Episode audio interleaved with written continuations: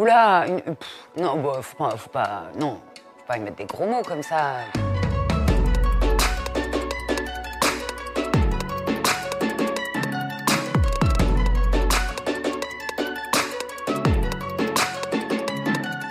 Non, vocation, non. Quand on lit beaucoup, beaucoup, quand on a toujours été une grande lectrice, dans, mon cas, une grande, grosse lectrice, l'idée d'écrire, elle arrive euh, vite. Après, faut avoir le courage de passer à l'acte. Et puis après, il faut le deuxième courage qui consiste à, l'envoyer une maison d'édition et prendre le risque donc que quelqu'un vous dise vraiment faites autre chose et de s'en remettre et tout ça et tout ça. Donc voilà, moi, ça m'a pris un peu de temps. Mais vocation, non. Pas plus ça que d'autres trucs que je vais faire dans le futur.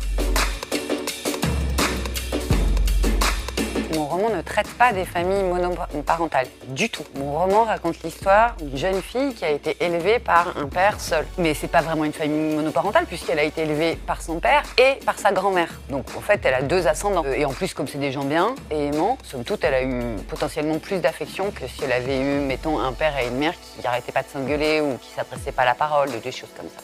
Donc non, on parle pas des familles monoparentales. Et moi, je ne fais pas l'éloge ou le blâme des familles. J'ai pas d'affini- définitif sur la question.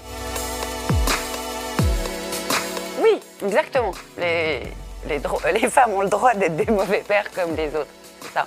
Moi, j'ai accordé au personnage de mon roman, euh, au personnage de la mère de, Rose, Manette, le droit d'avoir été une mère, même pas une mère épouvantable. Elle a, évité l'obstacle. Elle a pondu le bébé et, elle est partie. Elle revient quand elle a 18 ans. Donc, c'est encore autre chose qu'un mauvais père. C'est un père absent. Ça existe, les pères absents. Pareil que ça existe. J'ai entendu dire. Oui, les mentalités, elles ont changé, ouais. Pas suffisamment, pas... Oui, c'est un vrai plaisir, à plein d'égards. Maintenant, euh, on se reconnaît entre nous.